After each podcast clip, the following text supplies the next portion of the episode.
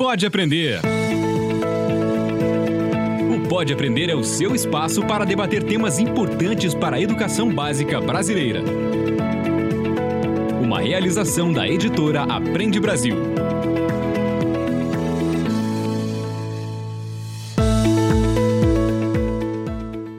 Olá, eu sou a Danae Búbalo. Seja muito bem-vindo, muito bem-vinda ao Pode Aprender o nosso bate-papo qualificado sobre a educação básica brasileira. Você já sabe, né? Puxe uma cadeira, faça aquele cafezinho ou então deixe essa conversa rolando no seu carro, porque vamos trocar muitas ideias e aprendizados.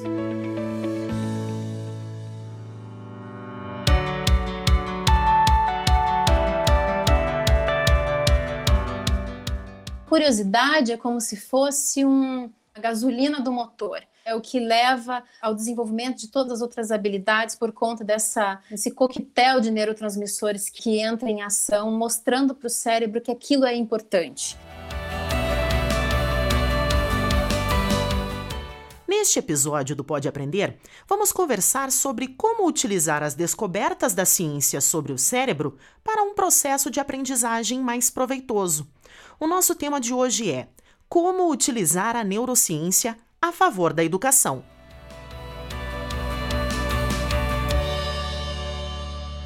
Livro aberto. Entender os processos que estão relacionados à aprendizagem e às funções cognitivas do ser humano pode fazer a diferença necessária para que a sala de aula seja cada vez mais inteligente e utilize o conhecimento científico na prática para uma educação diferenciada e de qualidade. Para aumentar o impacto da neurociência no ensino, é necessário comunicar as descobertas cerebrais de maneira compreensível e educar o público em geral. E é por isso que estamos aqui hoje com estas duas especialistas no assunto. A primeira é a Michelle Miller, pesquisadora, escritora, especialista em neurociência clínica e neuropsicologia educacional e mestre em ciências da educação. Michelle pesquisa e cria ferramentas para o desenvolvimento das habilidades de comunicação e é autora de programas educativos e cursos à distância e presenciais nas áreas de neurociência, educação financeira, neuroeducação, pensamento crítico e criatividade. Então seja muito bem-vinda, Michele. É um prazer estar aqui participando desse podcast maravilhoso, fazendo essa junção da neurociência com a educação, que é tão importante. E também com a gente é a Adriessa Santos, bióloga, pós-graduada na Moderna Educação, educadora sistêmica, mestre em ciências, especialista em neurociência e educação e MBA em gestão escolar. Adriessa também é coordenadora da pós-graduação em neurociência do Instituto Singularidades e tem ampla experiência em sala de aula e formação de professores. Foi ainda finalista do prêmio Dica de Mestre com o trabalho Neurociência na Sala de Aula. Vamos fazer neurônios. Seja muito bem-vinda, Adriessa. Muito obrigada. Para mim também é um prazer estar aqui para esse bate-papo tão bacana. E é com essas mulheres super especialistas no assunto que vamos ao que interessa. Pega a caneta que é hora de se aprofundar no assunto.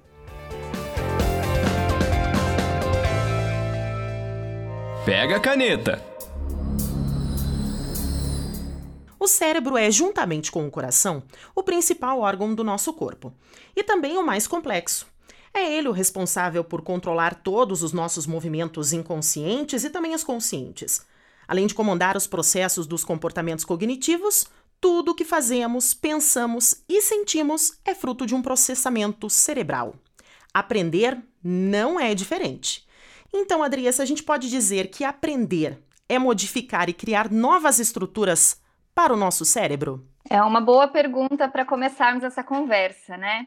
É, tem alguns autores que dizem que o cérebro é o órgão da aprendizagem. Eu costumo dizer, inclusive, quando em contato com os professores, que na nossa formação enquanto professores ou pedagogos ou especialistas, nós muitas vezes passamos sem conhecer sobre o nosso principal instrumento de trabalho, que é o cérebro dos nossos alunos, que é onde a aprendizagem efetivamente vai ocorrer.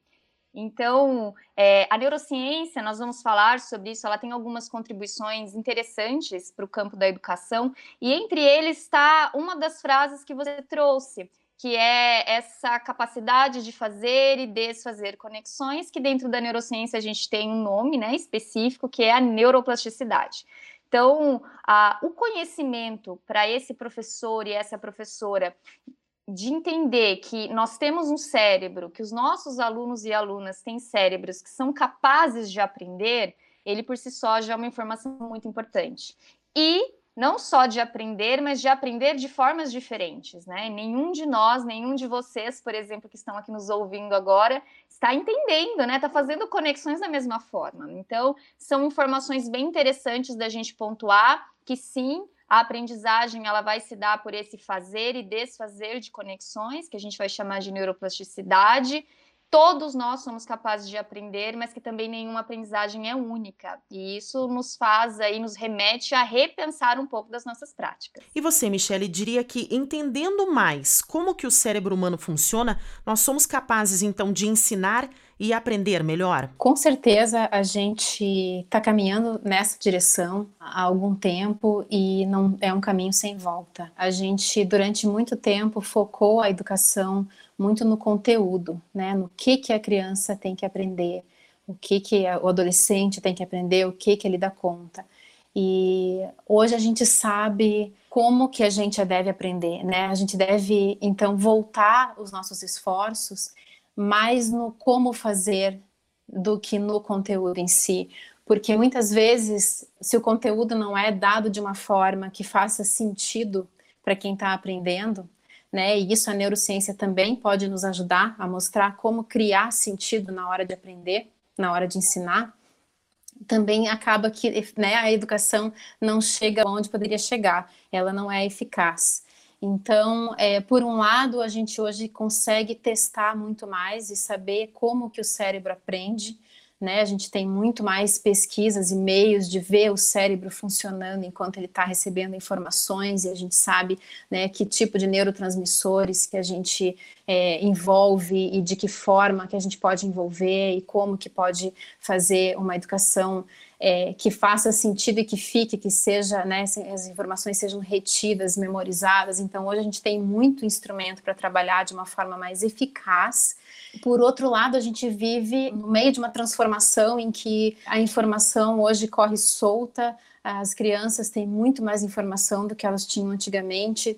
É muito fácil da gente obter qualquer tipo de informação. Então, a gente precisa concentrar todos os esforços em voltar a educação, a construção do pensamento crítico dos alunos. Esse teria que ser, na minha opinião, o nosso objetivo máximo como educadores porque justamente para a gente é, estar num mundo com, com, tanta informação, tão saturado de informação e que está cada vez mais difícil de selecionar e de prestar atenção, é, justamente a neurociência pode contribuir para a formação desse pensamento crítico, para a gente saber, é, ensinar os alunos a filtrarem toda essa informação, dar sentido a ela, transformar em alguma coisa útil, entregar de volta para a sociedade de uma forma criativa muitas vezes, né? Formar cidadãos que realmente pensam e saibam fazer toda essa construção que vai desde a atenção, que é o nosso recurso cognitivo mais básico, e que também a gente pode, a partir da neurociência, é, estimular, né, melhorar a, a, essa habilidade de, de, segurar, de sustentar a atenção nos alunos, até então a criação de formas diferentes de se expressar e de formas de contribuir com a sociedade. Neurologicamente falando, Todas as crianças aprendem da mesma forma, Andressa, ou existe uma diferença de uma criança para outra? O conceito de neuroplasticidade, de entender essa capacidade desse, desse cérebro, né, fazer e desfazer ligações, ele nos mostra que todas as nossas conexões elas são diferentes. Um exemplo disso é quando nós pensamos em gêmeos, gêmeos idênticos. Então eles têm o mesmo material genético, certo? A mesma biologia, e se expostos ao mesmo ambiente de aprendizagem, com os mesmos estímulos, as conexões que, que eles farão são diferentes. Então, isso nos mostra que essa forma de aprendizado ela não se dá de uma forma única. Então, quando a gente vai estudar neurociência, a gente vai se debruçar em entender esses mecanismos, essas bases biológicas da aprendizagem.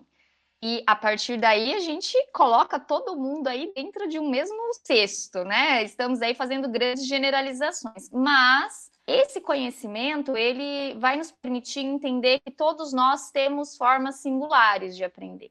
Então, é, esse conceito de aprendizagem personalizada, por exemplo, quando eu entendo os mecanismos, né, as formas biológicas que estarão efetivamente envolvidas no processo de aprender, eles me farão, enquanto professor, enquanto professora, repensar as minhas práticas.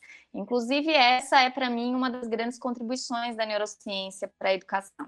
Então, nós não falamos em receitas, em métodos, em fórmulas prontas do que deve ou não ser feito, mas nós falamos aí num conhecimento sobre essa base biológica do aprender e a partir daí um repensar das minhas práticas. Continuando então, acho que nesse pensamento da Adriessa, a gente pode falar agora da questão de como que os professores então podem lidar, né, com essas formas diferentes de aprender o que, que o professor pode fazer dentro da sala de aula, é, Michele? O que, que você diria a esse professor? Como que ele pode lidar com essas formas diferentes? Toda a aprendizagem, toda a informação nova que chega no cérebro, ela precisa ser associada a uma informação que já está consolidada.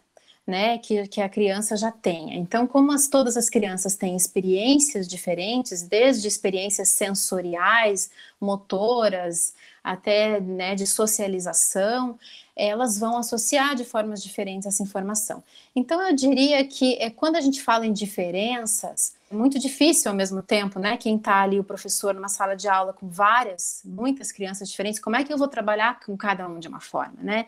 Então, eu diria que por trás de tudo isso existem alguns fundamentos básicos de aprendizagem que a gente pode aplicar em todos, né, que são coisas que a gente precisa para aprender e que todos precisam dessa da, da mesma forma. E eu já posso fazer uma passar rapidamente por eles.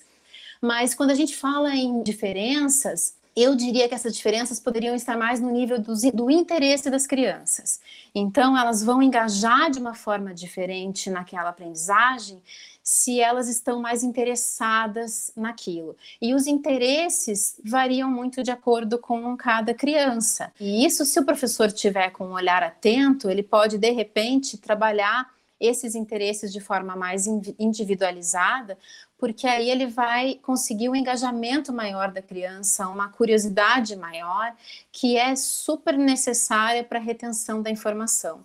Então, quando a gente está num estado curioso, uma série de, de neurotransmissores que entram em ação para fazer com que, primeiro, que a atenção seja voltada e fique por mais tempo naquela atividade, naquele conhecimento que está sendo absorvido, e ele é mais facilmente retido. Então, a curiosidade é como se fosse um, a gasolina do motor é o que leva ao desenvolvimento de todas as outras habilidades por conta dessa, desse coquetel de neurotransmissores que entra em ação, mostrando para o cérebro que aquilo é importante. Então, no fundamento de tudo isso, a gente precisa passar para a criança engajá-la de forma que ela consiga ver a importância daquilo. Se o cérebro dela considera importante, ela vai estar curiosa, ela vai estar pronta para aprendizagem, como se a gente abrisse caminho para aquilo, pré-aquecesse o forno antes de colocar o pão, vamos supor, né? Para que saia um produto mais um resultado melhor daquilo. Uma das formas aí que a gente tem de efetivamente colaborar para essa aprendizagem é entender que quando nós estamos aí em contato com estímulos diferentes, por exemplo, vocês agora que estão aqui nos ouvindo estão sendo estimuladas, certo? Ou seja, sinapses estão sendo feitas, novas conexões.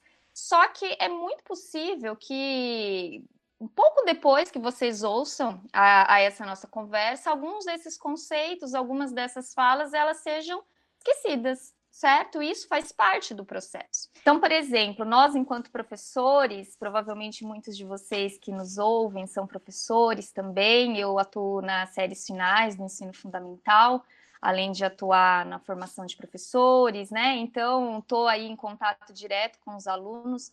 E é interessante que às vezes nós apresentamos né, um determinado conteúdo, alguma coisa para esses alunos, e parece que no outro dia, se a gente vai chamar aí, fazer um, um revisitar, parece que muito desse assunto já não está ali, né? E aí nós podemos nos questionar, né? Nossa, será que ele não prestou atenção? Ele esqueceu? O que, que aconteceu? Né? Então, em linhas bem gerais, quando nós entramos em contato com um estímulo, por exemplo, esse agora que nós todos estamos passando aqui, tanto nós aqui participando disso e vocês que estão nos ouvindo, nós fazemos o quê? Sinapse, certo? Nós fazemos conexões. Só que essas sinapses, elas podem ser enfraquecidas.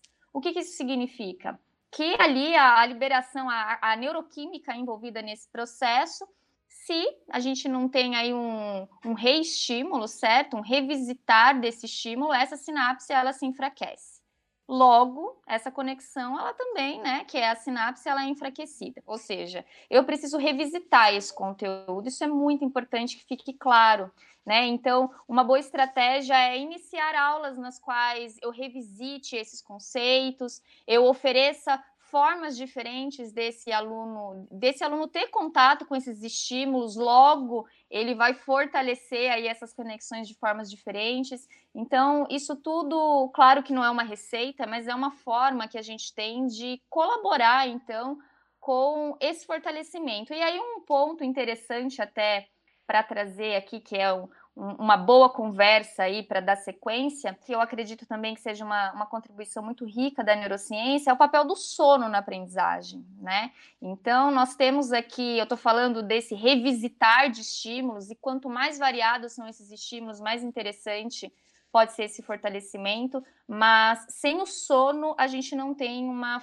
uma sinapse, uma conexão consolidada. Então, nós, enquanto professores, família, escola, precisamos olhar com mais atenção ao sono, não só pelo óbvio, que é o descansar do corpo, mas também como um processo muito importante para a aprendizagem. E as atividades que envolvem maior prática e também a criatividade né, do aluno, da criança, como a música, a pintura, elas podem estimular o sistema nervoso de outras maneiras e trazer, então, mais benefícios para o desenvolvimento dessa criança, Michele?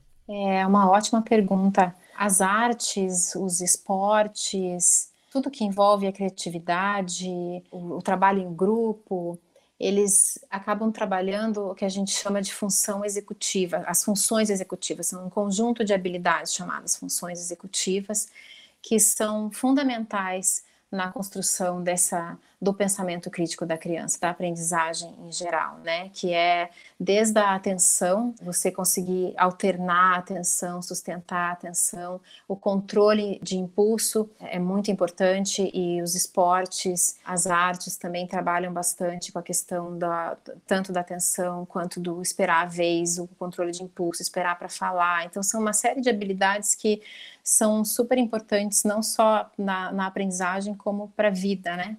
Eu adorei também, eu queria complementar que a, que a Adriessa falou sobre o sono, estava com isso em mente também, porque eu acho que é, acaba que a, a, sociedade subestima um pouco, né? Ou as aulas começam cedo demais, às vezes os pais principalmente no Brasil, não costumam levar muito a sério o horário de ir para a cama. E se trata, assim, de, de algo que é fundamental para aprendizagem, o, o sono, tanto para consolidação da memória. A criança, enquanto dorme, ela acaba ensaiando aquilo que ela aprendeu. A gente já tem várias pesquisas mostrando que, que, a gente ensaia à noite algumas habilidades que foram aprendidas durante o dia.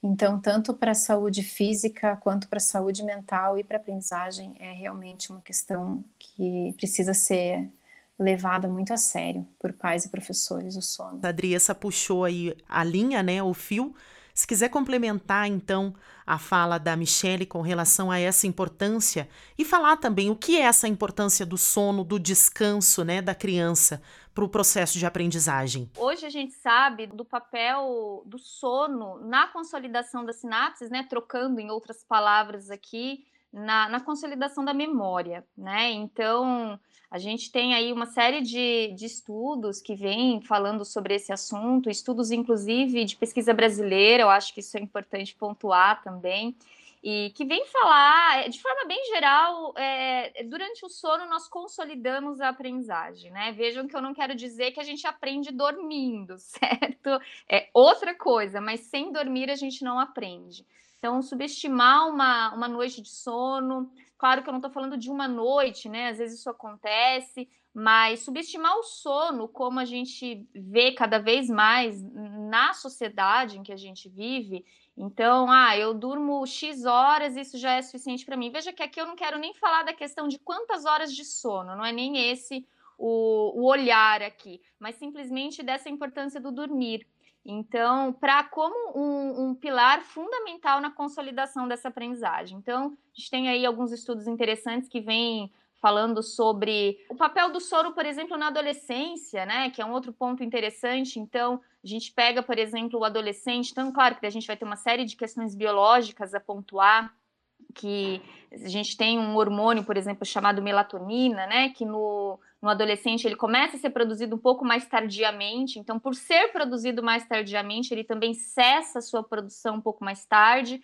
Consequentemente, esse adolescente ele tarda um pouco aí nesse despertar, e aí se a gente vai observar onde esse aluno está durante esse horário, geralmente é lá na carteira, né, da sala de aula. Então, isso explica alguns comportamentos para a gente. Tem um pesquisador muito interessante brasileiro chamado Fernando Lousada. Para quem tiver mais interesse sobre o assunto, vale a pena estudar um pouquinho sobre ele e ele é um grande defensor dos horários aí para rever de horários do ensino médio, por exemplo. Ele fala que ensino médio tem de ser à tarde. Claro que esse é um assunto aí que pode levar uma série de discussões, reflexões, mas esse conhecimento por si só, ele já nos faz entender algumas demandas e repensar também algumas práticas na escola. Bom, chegamos num momento aqui do nosso programa em que ouvimos um exemplo de inspiração sobre o assunto que nós estamos discutindo. E no Para Se Inspirar de hoje, nós vamos ouvir o relato de um município parceiro do Aprende Brasil que utiliza os conceitos de neurociência na prática com os alunos. Para se inspirar. Olá, eu sou Daiane Kelly Machado Siqueira, sou professora. Trabalho no Centro de Educação Infantil Municipal Campo Feliz, na cidade de Campos Novos, Santa Catarina. Eu elaborei o projeto intitulado A Neurociência e a Aprendizagem por Meio dos Sentidos. Este projeto tem como intenção a realização de atividades na educação infantil que abordem os sentidos como meio de aprendizagem, não somente os cinco principais: tato, olfato, paladar, audição e visão, mas também a compreensão da dor, da fome, da angústia, como sentidos também. Estes sentidos também interferem na aprendizagem, então, utilizando atividades que abordem o raciocínio e o corpo, nós vamos estar levando a criança a esta compreensão. Como, por exemplo, na realização de uma receita, na qual nós temos os ingredientes, as quantidades, o modo de preparo. Uma receita de pão, por exemplo, pode ser utilizada para alfabetização ou algum outro conteúdo que o professor ache necessário. A criança vai executar a receita, ela vai seguir o passo a passo. Após, ela irá degustar essa receita.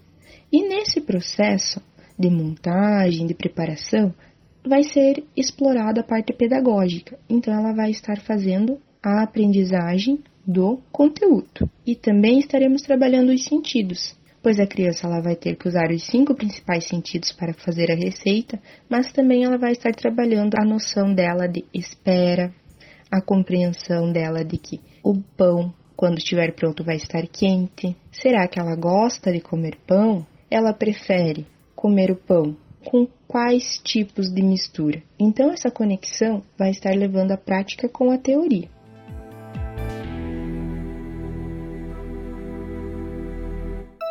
Múltipla escolha. No quadro Múltipla Escolha, nós pedimos para os nossos convidados darem dicas de conteúdos que podem levar então o nosso bate-papo além aqui do nosso podcast. Michele, você pode sugerir para nós algum conteúdo, livros, vídeos, outros materiais então que possam abordar mais profundamente o que a gente conversou hoje? Existe um, um, documentário do Futura que eu super recomendo, que se chama Escolas Inovadoras. É fácil de encontrar no YouTube. É uma série que mostra escolas do mundo inteiro com iniciativas inovadoras, como diz o nome. Eu acho que pode servir como uma fonte de inspiração para os professores. Muitos são desenvolvem suas práticas de acordo com a forma como o cérebro aprende melhor. Com relação a livros, eu indico o livro Cérebro da Criança e também O Cérebro do Adolescente. São dois livros do mesmo autor, chamado Dan Siegel. Para quem trabalha com, com alfabetização, existe um outro para entender como a leitura acontece no cérebro, tem os neurônios da leitura, do Dehane, é um francês, também indico esse livro. E Adriessa, o que você pode nos indicar, né? Indicar aos nossos ouvintes de conteúdo? Tem um livro que eu gosto bastante que se chama Neurociência e Educação: Como o Cérebro Aprende, dos autores Ramon Cossens e Eleonor Guerra. Ele é um livro bem interessante sobre o assunto. Ele é um livro que traz os conceitos da neurociência, que eu acho que isso é bem importante quando a gente vai discutir esse assunto, mas ele é um livro de leitura acessível, mesmo para quem né, não entende muito da temática. Tem um outro livro também que se chama O Cérebro Aprendiz, é um livro bem recente do neurocientista brasileiro Roberto Lente, no qual ele traz aí esse, esse diálogo reflexivo sobre essa contribuição efetiva da neurociência para a educação, então é muito bacana. E eu tenho alguns filmes, algumas séries assim que eu acho que para quem tem algumas plataformas aí tiver acesso, acho que é bem bacana. Tem um clássico aí que é o Divertidamente, acho que algumas pessoas já devem ter assistido e ele é um livro, um, um, filme, desculpa, que ele traz aí algumas contribuições interessantes. Eu acho que ler o livro como o Neurociência Educação e assistir ao filme é, é uma dupla aí bem, bem bacana. Tem algumas séries, né, alguns documentários interessantes também, um que se chama Bebês em Foco, que é bem interessante, explicando a mente. Esse explicando a mente, ele vai trazer conceitos desde memória, ansiedade, até mesmo o papel do sono, que nós comentamos aqui anteriormente. Tanto Bebês em Foco quanto é, esse Explicando a Mente estão disponíveis no Netflix. Então, são aí, para quem tiver oportunidade, são sugestões interessantes para para corroborar um pouquinho disso que a gente está falando. Michele quer complementar? Sim, eu lembrei de mais um livro que eu gosto muito, se chama O Cérebro, uma biografia, do David Eagleman, e foi lançado em 2015 no Brasil. É ótimo, ele é bem completo, tem uma parte uh, dedicada à memória, a repetição, a importância da repetição na consolidação da memória também, que foi outra coisa que a gente não conseguiu abordar muito, né? Mas que são várias coisas que com certeza a gente consegue aplicar na prática educacional. Diversão para casa estamos chegando ao fim do nosso episódio. Eu gostaria de agradecer a presença de vocês, então, no nosso programa e abrir espaço para Michelle e para a Adriessa, para elas deixarem, então, como que a gente pode acompanhar o trabalho delas. Michelle, aonde que o pessoal pode te encontrar? Ah, que ótimo. Obrigada pela oportunidade. Eu vou aproveitar, então, para falar do, da minha página. Eu tenho uma página com artigos de neuroeducação, neurociência, comportamento é só digitar o meu nome, Michelle Miller, o Miller é com U e dois L's.com.br, está sempre sendo atualizada com novos artigos, tem dicas para pais, para professores e também links para os cursos, né, que, que, que são dados tanto para empresas quanto em escolas e material que é feito com base na neuroeducação também para estimular a criatividade e o uso de novas ferramentas na, nas escolas. E Adriessa, qual que é o seu canal de comunicação? Eu trabalho no, no Instituto Singularidades, então eu coordeno a pós de neurociência na escola, também alguns cursos de extensão relacionados a essa temática, assim como cursos online. Então, para quem se interessar sobre o assunto também, é um, é um outro canal aí, além do da Michelle, para pesquisar, para se interessar um pouco mais, se aperfeiçoar um pouco mais nessa temática. Tem uma página também que é Adriessa, com dois S, sem o N, né? Adriessa Santos.com.br. E um e-mail de contato é o adriessa@singularidades.com.br. Excelente, muito obrigada, Michele, muito obrigada, Adriessa. E a você que nos escuta, obrigada por ter nos acompanhado até aqui. Lembrando que você pode enviar então as suas perguntas, os seus comentários e também as sugestões pelo nosso e-mail podeaprender@gmail.com e nos acompanhar na sua plataforma de podcast preferida, além das redes do Aprende Brasil. Até a próxima. Produção e edição de Central Press Brasil, este podcast é uma iniciativa da editora Aprende Brasil. Um futuro melhor por meio da educação.